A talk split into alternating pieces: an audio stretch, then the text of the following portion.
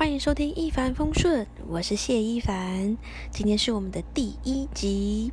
那其实，在之前就一直很想录 podcast，只是碍于要带小孩的关系，所以一直没有太多的时间跟心灵来做这件事。直到今天是我女儿的一岁生日，让我想到我去年的今天是我的母难日，然后我想说。呃，今天可以当做一个开始，一个起点，我一个录录音录 podcast 的起点，就从今天开始很努力的经营 podcast 这样子。那但其实呃，这我的主题呢，我的节目主题呢，其实是想要以我自己每一个不同的角色出发点的经历跟大家分享，有什么启发。那比如说，我是我妈妈的女儿，这是一个角色；我是呃我婆婆的媳妇，我是我老公的太太；我是我女儿的妈妈；我是我老板的员工；我是我朋友的朋友。嗯，还有我是这个整个宇宙的一个渺小物种。我觉得可以有很多的不同角色经历的事情，做很多经生活经历的分享跟启发的分享，有好笑的，有难过的，也有点点滴滴，然后说不定可以让你的思思想有另外的一个冲击，或者是让你的认知有另外的一个思考。后，然后，嗯，我之前本来想做一个节目，之后想试试看看大家有没有兴趣，就是，呃，我想要邀请。朋友们邀请来宾们来分享他们最惨痛的失恋经验。其实一开始我想说，哇，这样会不会挖人家伤疤？会不会让他就是回忆起那痛苦的的那个回那个经历？可是我想说，其实不会，因为其实我自己在失恋的时候是很需要有人听我说，我说出来其实会好一点，或者是我听到别人。更惨痛的经验，会觉得哎，其实好像还好嘛，嗯，好像讲完就过了。但其实会那个伤痛是需要有人聆听的，而且你其实会需要一个，有时候会真的你会需要一个陌生人去聆听，因为你不想让身边的人，即便是。没面子吗？丢脸吗？还是说你你不想把你脆弱那面表现给朋友，或者不想让你的朋友们也承担你的那些伤痛？所以你有时候其实会想要让陌生人，就会有有想有一个陌生人聆听他，他不会有压力，你也不会有压力。那你说出来，其实心里就好受，好就会。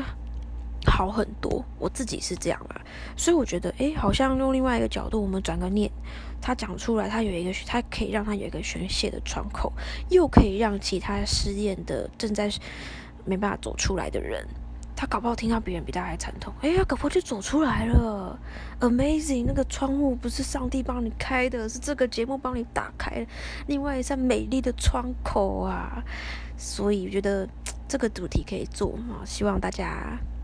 如果有兴趣，可以来收听。那但是我们今天呢，想要先第一集，刚好是我女儿今天刚好生日，刚好去年是我的母难日，所以我想来分享一下我整个怀孕的过程跟当天生产的状况。好，那先来讲我们是什么时候怎么怀孕的，也不很多，嗯，夫妻。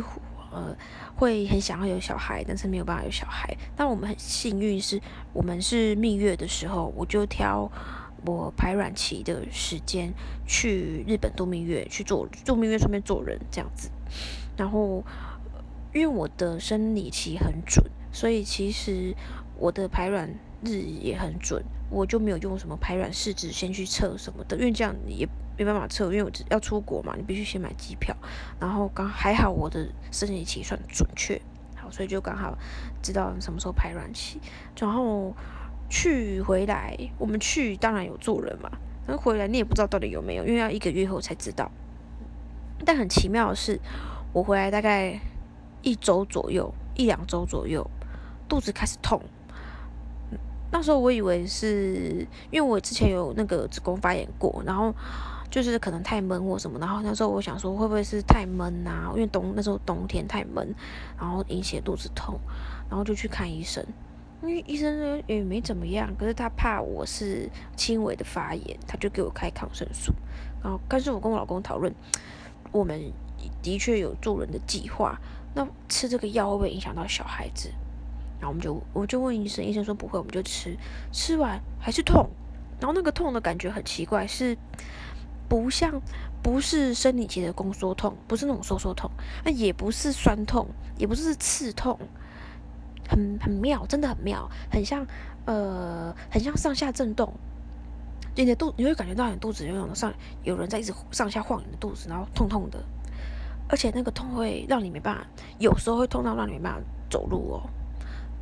刚好我没有上班，是骑摩托车，骑摩托车又上下震动，哦，整个震起来震的不得了，很痛。可是没办法，就是检查也没怎么样，吃药还是痛。可是很奇怪哦，隔没多久，默默的要一两个礼拜就不痛了。然后我就跟我同事聊到这件事情，我同事就跟我说，他有一个朋友，就是怀孕的时候莫名其妙肚子痛。哎，也是跟我一样，隔一一个一两个礼拜就不痛了，然后去检查就怀孕了。我说 really？我说我跟我朋友讲我肚子痛这件事情，大家都就是都觉得只是不知道为什么，可能只是一般发炎或什么之类的，也没有也没有以前怀孕的朋友当过当妈妈的朋友有肚子痛的经验，很少会有人怀孕真相是肚子痛，要么就是啊想突然想吃酸的啦，要么就是想睡觉。我没有哦，我本来食欲量变很大，我都没有哦。我就觉得好像哎，第一次听到我，我想说我会不会也是跟他朋友一样，就是肚子痛是我怀孕的表现。我想说好，反正检查也没事嘛，就等一个月，因为验孕要一个月以后才验得到，一个月以内验根本验不到，除非你去大医院抽血。但是最准确还要一个月之后，我就等一个月。我就买验孕棒，然后早上，呃，顺便跟大家讲一个小知识：如果你想要验孕验的准，早上起床的第一泡尿是最准的。好，所以大家如果要验孕，早上第一泡，记得早上第一泡。好，然后我就是早上第一泡，我就去厕所验孕。哇，两条线，而且我跟你讲，我买三条验孕棒，我怕验孕棒不准，你知道？买三条，然后。就是三条都是两条线，我就很开心。我老公说啊，有有有有。可是你知道，我看我老公的表情，我真的很不满意。他不是那种，不是说那种啊，怎么有？就是我们两个就已经原本就已经决定要要要生小孩了，所以他不是那种我不想生，你跟我讲你生的那种吓到那种表情。是，他是他是很开心，知道就应该说他原本就觉有那个心里有底，就是有可能有，因为我们本来就去做人的，诶。可然后又再加上他是一个很有责任感的男男人，所以他会觉得如果有了，他会多一个责任在身上。所以他看他那个表情，其实现在想起来有点好笑，就是他很开心，可是他又压力大，因为他要多扛一份责任，多扛一个小生命。然后他又很爱小孩子，所以他那个表情 又想又笑呢，是压力又很大这样。所以就就现在想起来蛮可爱的。然后那。那当天晚上我们去上班嘛，一样去上班。当天晚上我们就去诊所再去检查检查，顺便照超音波。哎，看真的有看到。那时候我肚子痛的时候去照，还没看到那个胚胎。然后我们验到两条线的时候去照就有胚胎。然后验诊所也是验两条线这样子。那医生就安排个六七周吧，照心跳啊，一切都正常。那先来讲。有没有什么整个孕程有没有什么不舒服？好了，我还蛮幸运的，我没有孕吐。因为我看很多那个妈妈社团的家哦，吐的那个就是人生黑暗啊，黑白的啊，生无可恋，你知道吗？他们就是，而且很有的妈妈很辛苦，我看到他们是从怀孕吐到生呢，很辛苦，而且是怎么吃怎么吐诶。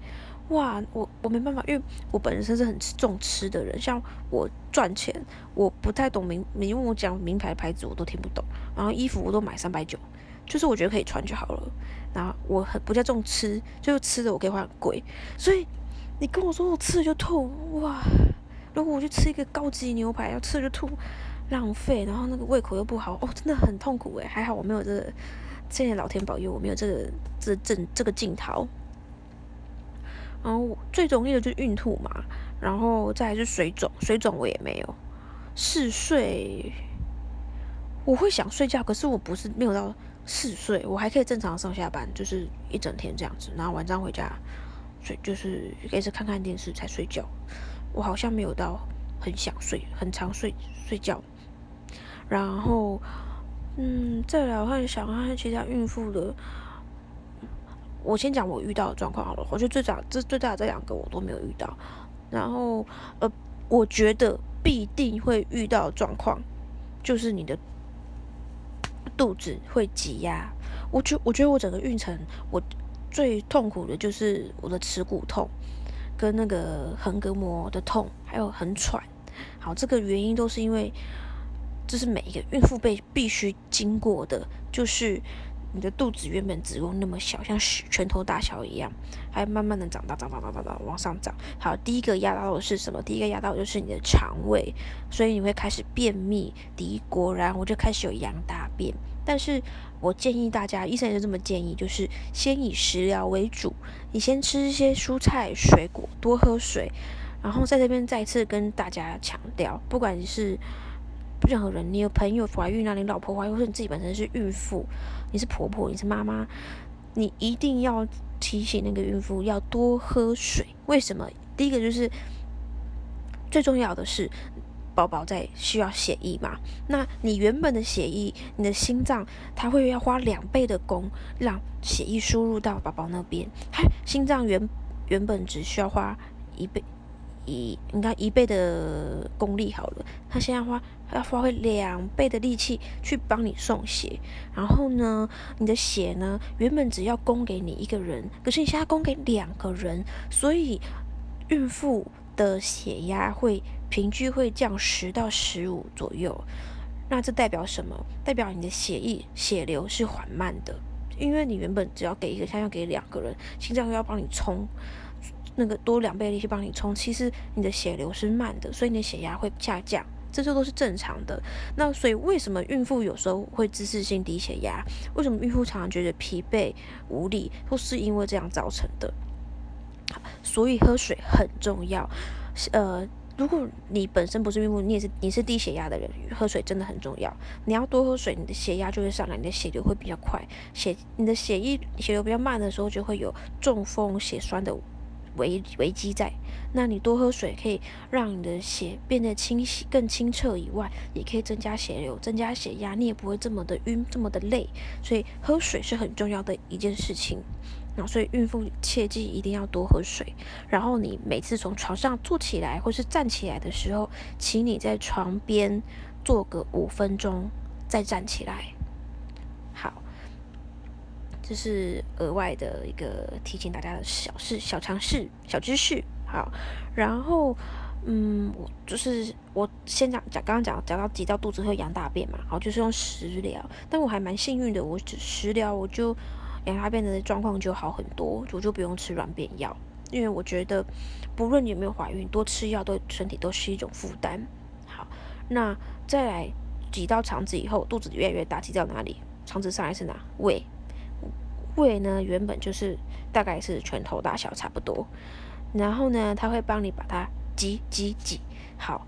我我我不得不说，怀孕会有会想吃，是呃会有比较想多吃的念头。然后呢，你的胃呢又被挤往上，那被被挤小了，哇，那你你真的很想吃，吃一吃又饱了，然后胃又被挤在那里，其实是不舒服的。然后我那时候还会觉得胃食道逆流。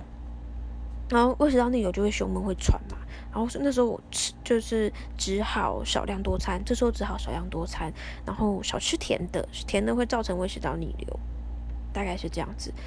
那然后胃挤到胃以后，再来是挤到哪里？你的胃被往上挤了，再就挤到横膈膜，就是我刚刚说的横膈膜痛。好像不是每个孕妇都会横膈膜痛，但有些孕妇会有横膈膜，就是那个你穿内衣的那个下方那个下缘那条线。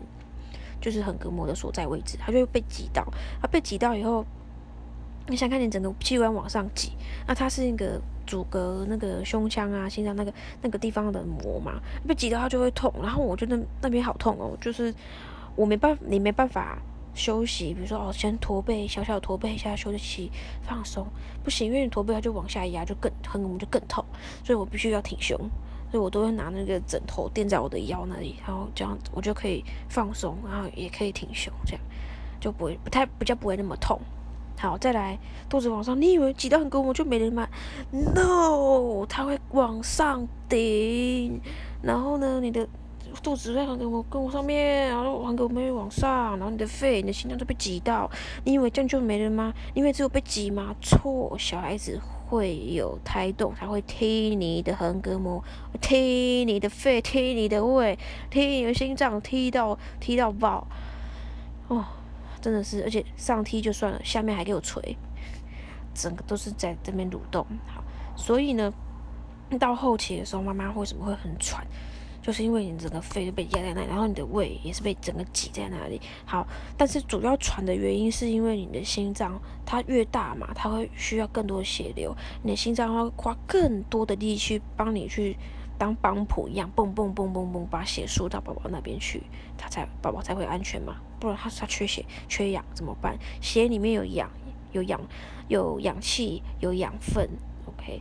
所以心脏会有很大的负荷。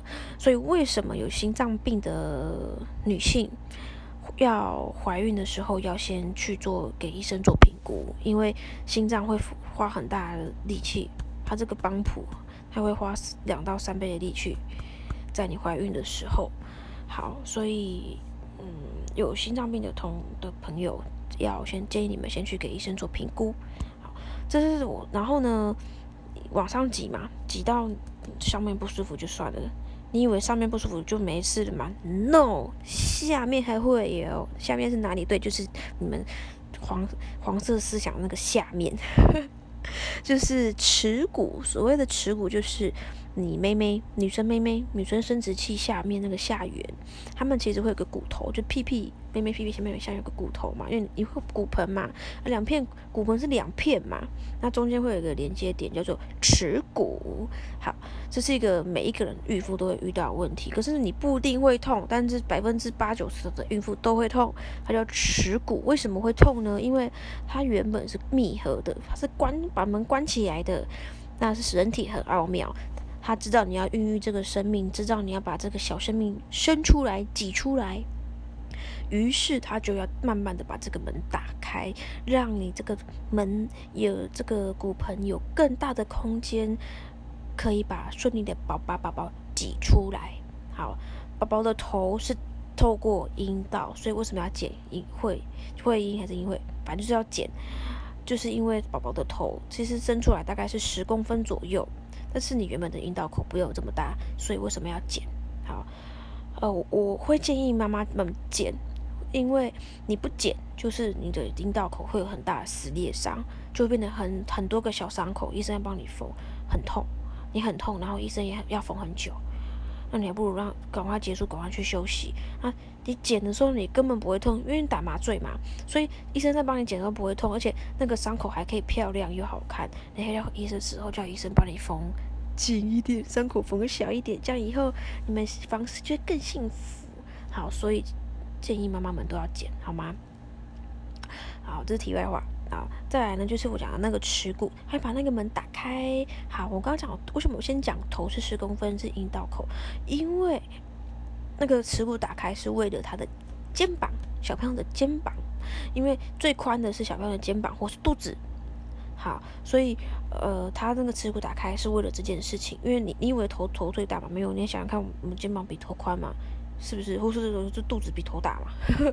对啊，所以他会后后面你头出来，还是还还是需要空间把它挤出来。所以为什么有的宝宝头出来，身体出不来，要医生的手去去去帮他转方向，把它把它拉出，帮他帮忙拉出来，就是因为那个骨头可能卡没有那么开。好，所以耻骨打开是很奥妙，它是为了让妈妈们顺利的把小孩生出来，是人体奥妙的地方。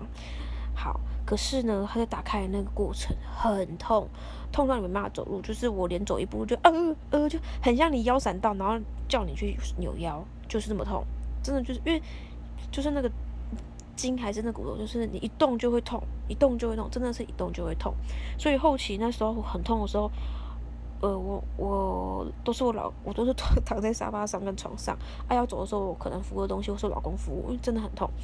然后呃，比较麻烦的是洗澡吧。突然想到我老公扶我的事情，突然想到晚上洗澡，因为肚子后来后期会很大，你根本没办法弯下来洗那个膝盖啊、脚掌。因为我觉得，甚至你可以弯好了，你坐着弯，我觉得那都是一个危险。你坐着再站起来，姿势性低血压晕倒，我觉得那也很危险。所以后期都是我老公帮我洗下半身，然后上半身都我自己洗啊，就是。麻烦他帮我洗下半身，所以嫁个好老公很重要的，各位各位太太们，各位女性们，好，然后剪指甲也是，因为你肚子卡那里剪，我觉得很不舒服，因为你已经压到胃压到肺了，很喘，然后你又要隔着那一个大肚皮去剪指甲，然后压在小孩小孩也把，因一一定会挤压到宝宝嘛。最后期呢，也是我老公帮我剪脚指甲，当然那就都是怀孕的过程才能享有的福利啦。生完就没了，好吗？生完你就是妈妈，就像工具人一样，哈，没也没那么夸张啦。但是生完，但是但是我觉得能自己来自己来，又不是废，又不是什么废人，好不好？那要活就要动，所以老公帮你做这件事很感动啊。生完能够自己来就自己来，大家互相帮忙，你是是个人，你不是废人。好，然后这是题外话，这这。种种，然后我的最后的不舒服可能就是会晕吧，因为我原本血压就比较低，然后我怀孕之后血刚刚有讲正常就会又会加下降，所以我底血压都蛮低的，所以血压低的时候你就会疲惫无力、晕眩，这是这是正常的。我生完就好了，生完我血压就回到恢复到我原本怀孕之前的血压。好，接下来讲重头戏，就是生产的那一天。好，其实我催生了三天。才知道剖腹产，我没有吃全餐，我还好，我很幸运没有吃全餐。事情是这样，我原本想要自然产，但是因为我本人很容易，我我有焦虑症，这之后再来分享焦虑症这件事情。我有焦虑症，然后医生也很体谅，那他跟我说，你你能够承受，就焦虑症的症状就是容易紧张、恐惧。好，那一紧张一恐惧就会呼吸困难，呼吸困难就有可能晕倒。好。那医生就会担心说：“他说你有，他问我你能够承受自然产的那整个过程吗？包括宫缩痛，包括落红，包括破水，或者是打，甚至是打无痛的针的时的时候，或是无痛针的副作用，还有你在上产台出来的那一整个过程，你能够承受吗？他很怕，因为医生会怕什么？比如说好多前前面我都承受好了，都我都可以接，我都能够承受。可是我在生小孩的时候，我要挤的时候，如果没办法承受。”那如果小孩生到一半，或者在整个过程你没办法承受，我突然晕倒了，小孩会缺氧哎，小孩就挂了，所以医生会担心这个。那然后那那那那时候那就不也不知道说真的挂，因为医生会看你的状况嘛。那就算爸爸没有挂，他他要马上紧急剖腹产，我觉得那是一个很紧急的状况。然后医生问我说：“你能够承受吗？”我就跟医生说：“我可不可以就是？”有产兆的时候就帮我打无痛，医生说 OK，我说那好，那我可以就医生有跟我说，因为其实打无痛的针，打无痛针那个针的那个药，它的副作用就是你会想吐，或甚至是真的吐，然后会晕眩，会发抖。好，不是每个孕妇都会经历到这个副作用，每个人体质不一样嘛。但是因为我体质很敏感，我很多抗生素会过敏，所以医生就觉得说。我对药其实药物是敏感的体质，所以他觉得我百分之八九十打那个无痛会不舒服。那我本来就会容易放大我身体不舒服，因为我焦虑症。那医生就跟我先跟我讲说，那那时候我我必须得承受这件事情，我得接受，我得冷静。我就说好，我说我想试试看，因为其实在临床实验跟医学的证据上面，跟医生的建议，其实自然产是对宝宝跟对孕妇是最好的。就是为什么？那这就是为什么自然产的孕妇三天就可以出院，剖腹产的孕妇要五天。好，那对宝宝也是件好事，所以我选择当妈妈嘛，为母则强，所以我选择跟医生说，我愿意尝尝试看看，我想先自然产。好，那么然后我想要处女座的宝宝，然后我就有跟，其实我当初怀孕的时候我就算，我想要处女座的宝宝，我就跟医生说我想要。那时候原本医生是叫我八月二十三号催生这样子，我就说我可不可以往后一点点，因为我不我想要就是更处女一点，就是那个我的想要我小孩就是非常的处女座，因为八二三就是是处女座没有错，可是他也已经太接近那个狮子座，这个狮子座刚好转处女座的那个时候，我很怕他会偏狮子座。我说我要很纯的处女座，但是医生说不行，因为那样太晚的周期太晚会有胎变，怕小孩子就是对小孩子不健康。我说好，当然是以小孩为为优先考量就好。我就想说好，那就对那个。那个时间点前后左右，我们就选了一天做催生。好，然后我们去催生的那一天，我们就正好要进去医院，就慢慢慢。那时候刚好医院没有催生的点滴，只能用喝的口服药。然后又喝没感觉，喝没感觉。我跟你讲，喝了一天吧，我只开了零点五指，测了两天只开了一点五指。那就是根据医生的专业判断跟那个。就是规定吧，好像就是催生，不知道催没几天，你如果没有生出来，就必须得剖腹产。那这时候我的我只能接受事实，我必须得剖腹产。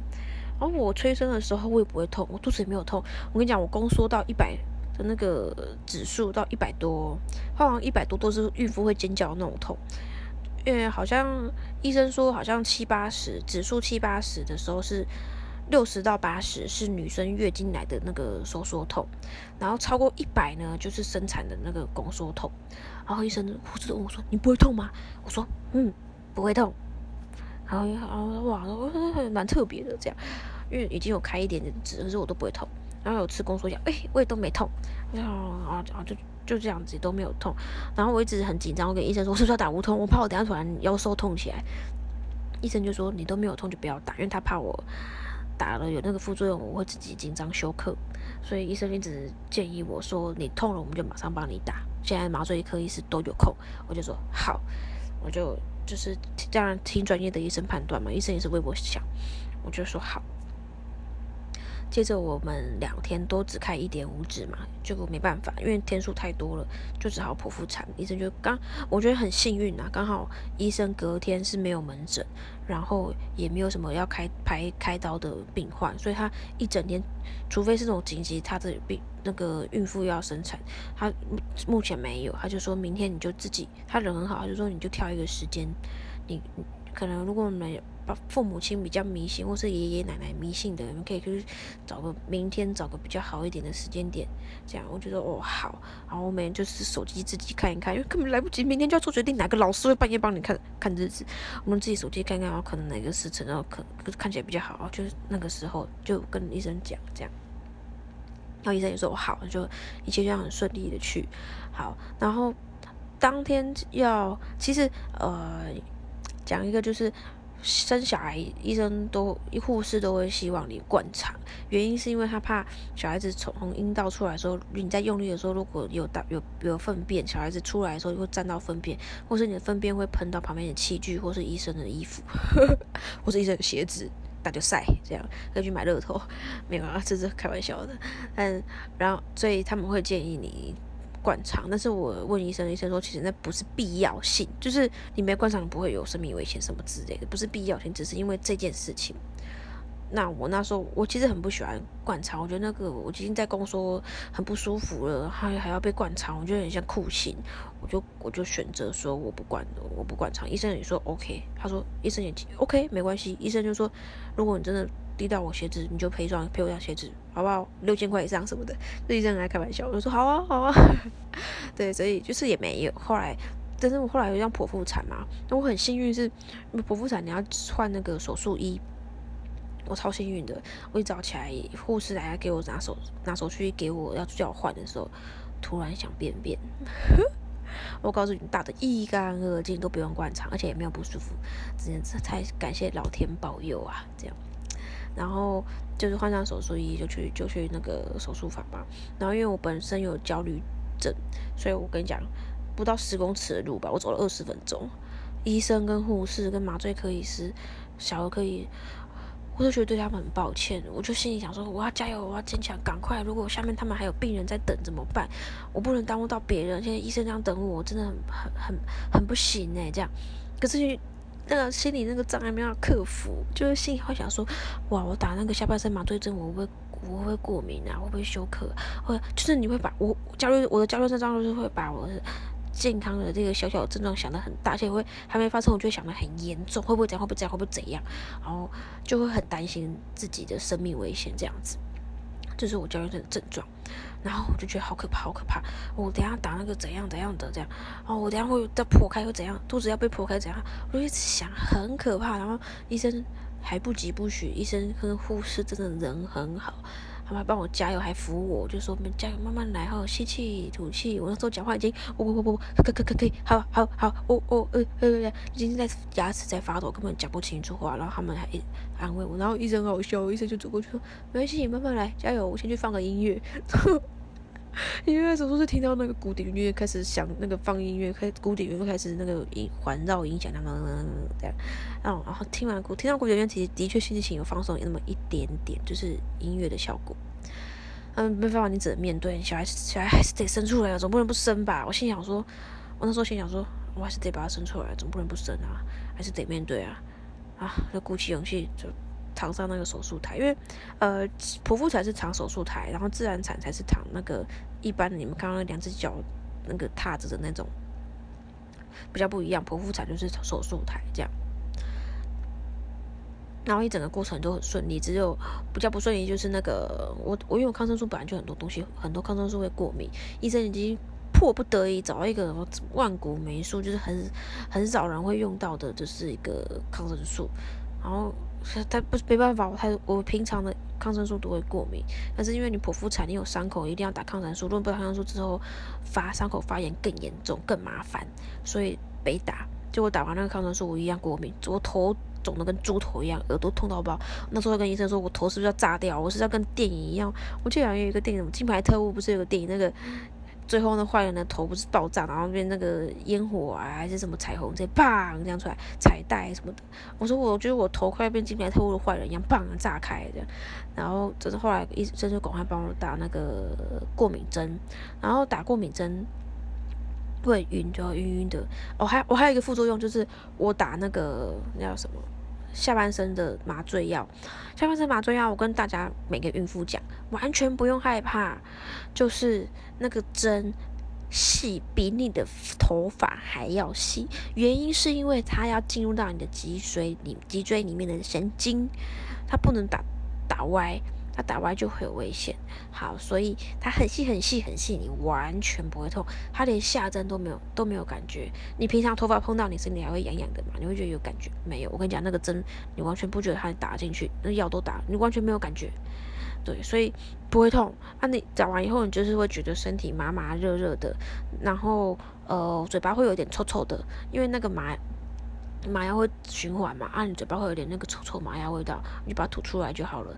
然后，但是妈妈们有一个状况是比较紧张，因为麻药它不是很准，不可能很准确的说，哦，我量你的肚脐就从那个药就是自己自动侦测你的肚脐一下，不是，因为呃，它它。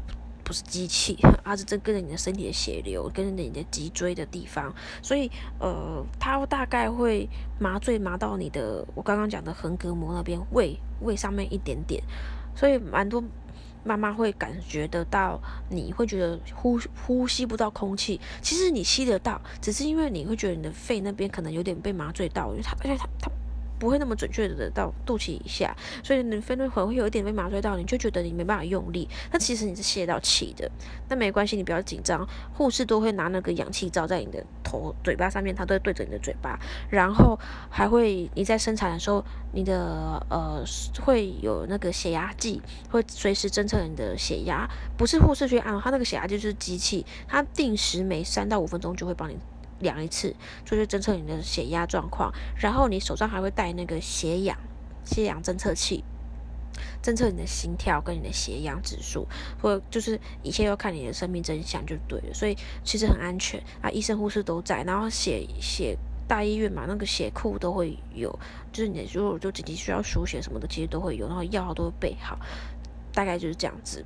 然后，嗯，如果不复诊整个过程，我觉得最不舒服就是。那个过敏，还有那个哦，我的麻醉药忘记跟你们讲，我的下半身麻醉的过敏的反应是会抖，百分之那个药百分之六十的副作用就是发抖，所以百分之六十的孕妇你们会有发抖的状况。发抖它就是你就是一直抖，一直抖，一直抖，就身体一直抖，一直抖，有点像那个抖肩舞，有没有这样抖抖抖？真的就是抖肩舞的样子在抖，就是抽搐。可是你不是那那种好像翻白眼、吐口吐白沫那种抽血，它就是抖，就是只有抖这样，但也也就不不会怎么样，就是一直抖，等到药效退了就不会抖了。大概是这样子，然后剖腹产还有一个不舒服的状况是，那个宝你肚子切肚子切开，它完全不会痛，你完全不会有感觉。可是宝宝拔出来的那一刻，你会晕一下，原因是因为你的肚子剖开了，你会流很多血，然后再来是你破到子宫那一层之后，他医生会先把羊水戳破，把羊水抽抽掉，像宝宝出来，不然羊水。不抽掉，那整个直接破，然后整个羊水喷到整个手术喷个羊脸，医生满脸嘛，不可能嘛，他会先把那个羊水抽出来，那抽出来之后，宝宝是靠着羊水在生在生活嘛，在。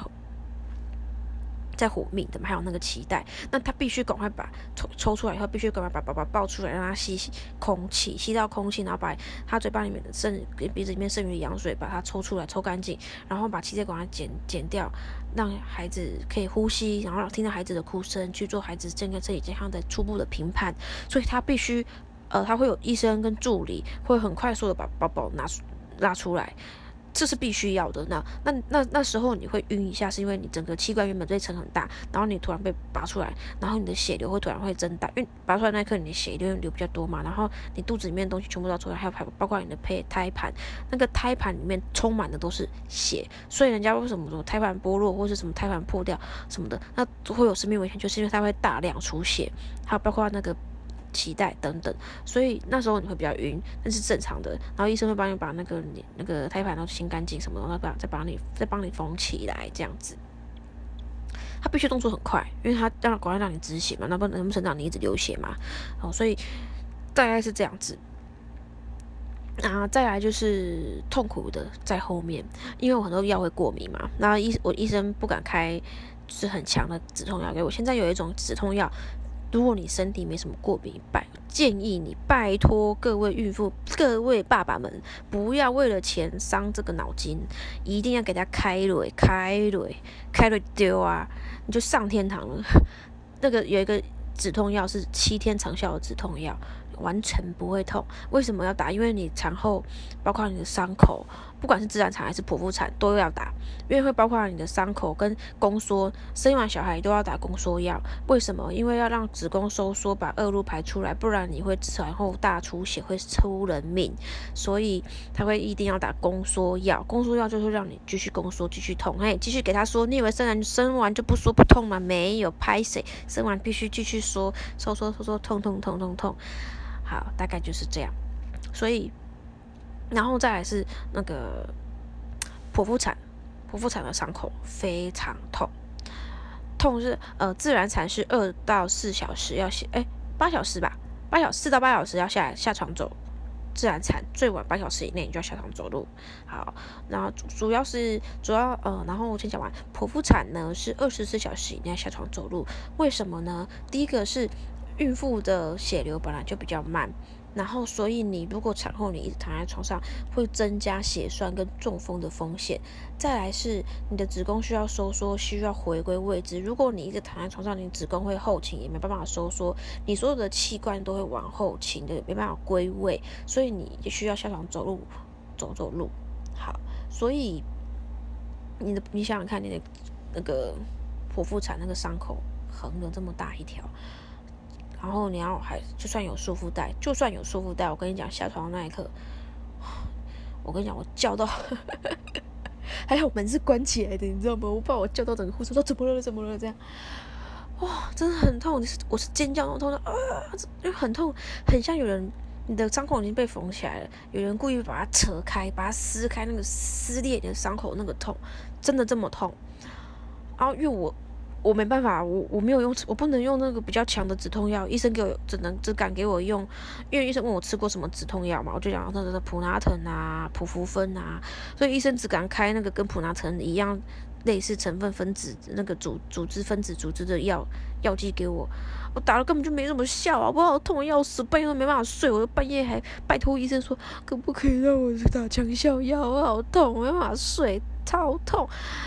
然后那个宫缩药也是没了，点滴没了就加，没了就加，没了就要打。我可不可以不要再打了？不行，没了就打，没了就打。哦，有够痛的，我没办法睡，可是没办法，医生也不敢开，因为开了如果我过敏更麻烦更严重，啊，只好忍耐。所以我跟你讲，我的宫缩的那个下床的痛比一般产妇还要痛好几倍，因为我止痛药是那种最轻轻微的，没什么用的止痛药，大概就。唉，大概就是这样。但是那个宫宫那个啊伤口啦，剖腹产那个伤口，你下床走路痛，两三天就会好，你就可以大概自己扶那个点滴的那个架子自己走。可是呃，你坐着上厕所从床上下来，坐着站起来的那个瞬间，因为你坐着再站起来，肚子要用力嘛，那时候还是会很痛。所以几乎都我坐站起来都是需要我老公搀扶，因为真的很痛。大概大概大概是这样子，然后晚上睡觉的时候，我也不太敢侧躺，因为侧躺会挤压到伤口，这样子，大约是如此。然后我提醒大家，如果你会绑那个束缚带嘛，很多妈妈都会会想把肚子变小，要绑很紧，或者说绑很久，真的不要。你伤口好了，医生去你回诊六周后回诊检查好了，其实不要一直包着它。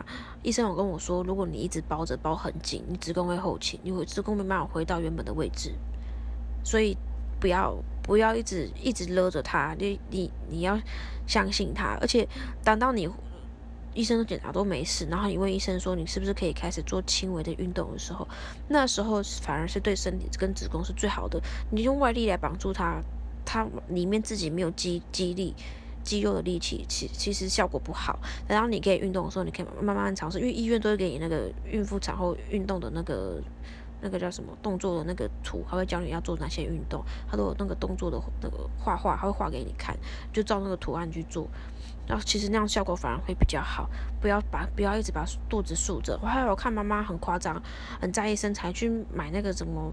雷尼亚塑身衣哦，这个把身体包着这样，我觉得好痛苦，何必呢？我我的观念呐，我觉得人那个壳啊，只是躯壳，真的只是躯壳，不用那么的，你知道，你你生就是死都带不走这个壳，你知道吗？你死都带不走这个壳，所以我觉得内在比较重要。那如果你，我知道男生都是男人都是视觉动物，你可能会为了你的老公，或是为了你自己，会想要维持，可是我觉得。心灵层面其实更重要，身体健康就好了，也不用这么过度。我个人觉得啊，每个人想法不一样，但是我就是建议妈妈们为了身体健康好，不要绑太久，那个子宫会后倾，回不到正常的，没有办法回到正常的位置。大概整个生产就是这样，然后我就住了五天，就去月子中心了。然后去月子中心。拜托各位妈妈们，不要这边自虐自己的什么责任心啊，自己的道德心啊。Man，为什么要坐月子？就是要休息。为什么外国人不坐月子就老得快？因为他们没有坐月子，没有休息嘛。而我们中国人为什么要坐月子？坐月子的原因不是让你去带小孩，不是让你那个道德感、道责任感。飙飙到那个头顶，不是是为了让你好好休息，然后你都付了月子中心这么贵的钱，要求贵的钱，所以你就好好的休息，孩子就给他们带吧。你之后还有好长十几二十年的时间要跟他耗，要跟他磨，要被他折磨哈。所以呢，你就那个月好好的休息，之后呢，你回家以后你会很怀念在月子中心的日子。我本人呢，就是。都给他们带，都给月护护理师带。除了每个礼拜三的止消时间的消毒时间要退，他们婴儿室要消毒时间退回来，我都最会，我都我都不太，我都不太看去，我都不太带我的小孩，因为我觉得我要好好的休息。我就每天在那房间里面走走、运动、看电视、吃饭啊，跟老公聊天这样子，就这样。我看看书，看看书啊，听听音乐啊，追追剧啊，等等的，真的要让自己好好的休息。然后，呃，我想想看，我的我没有喂母奶呢，所以妈妈们问我母奶的事情，其实我不太了解。然后我是因为。身体的关系，医生被医生禁止喂母奶。我不是不想喂，是我医没办法喂，医生不允许我喂，所以我只好给孩子喝配方奶。然后我们小孩子喝的是能恩水解，因为我本身对奶会过敏，我很怕我小孩也会有对奶过敏，所以我们就给他喝能恩水解，那一切都喝得很顺，也很好。现在也一岁了，对，大概就是整个我怀孕的过程。那我真的建议各位妈妈们要生小孩要深思熟虑，因为现在我小孩也一岁了。其实你生完小孩以后，你很多的时间跟精力会花在孩子的身上，那你会觉得，这如果你没有准备做好这个准备，请你不要做这件事情，因为如果你没有做好这个准备，你去做这件事情的时候，其实你心里会是是会有抱怨的。那你会无形之中影响到整个家庭的气氛，跟你对孩子的情绪。其实小孩子，你不要以为他不会讲话、看不懂、什么都不懂，其实他们都懂，他们可以感感受到孩子的爸爸妈妈的情绪。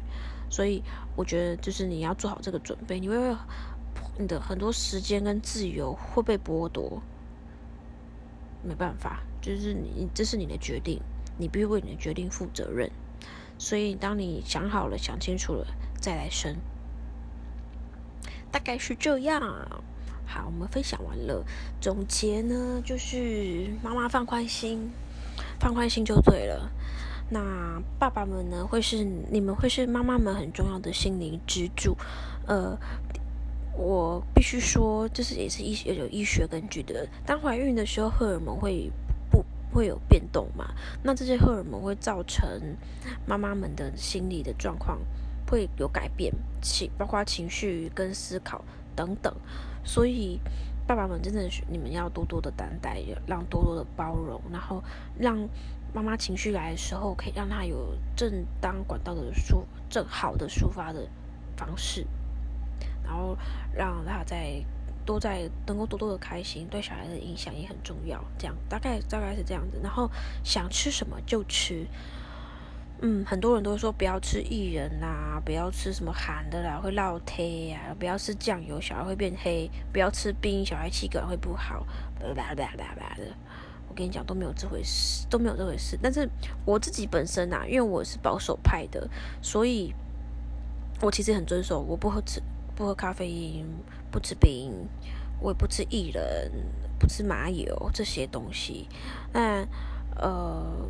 酒啦，酒是的确被医生禁止的，酒类跟中药跟呃其他药品等都不要喝，都不要吃。好，那其他东西其实都可以吃，只要不要过量就好了。所以，嗯，但是我自己是保守派的啦。如果你们像我一样是保守派的，就跟我一样不吃。但是真的，你不用那种你想吃。然后你又不是那么太保守派的人，你不用很压抑自己，觉得自己好像会害孩子，没有都没有。医生说都可以吃，通通都可以吃，只要不要过量就好了。孕妇心情是最重要的，心情好，宝宝就好，家庭也和乐，好吗？心理影响身体是心理对于身体是最大的影响。这就是为什么癌症呢？其实跟心理因素有很大的关系，就是因为你。心情不好会影响到身体，很多人得癌症都是因为心情的关系，大概是这样。好，今天就分享到这边，如果大家还有什么想听的，可以再跟我说。那我们就下次见喽，拜拜。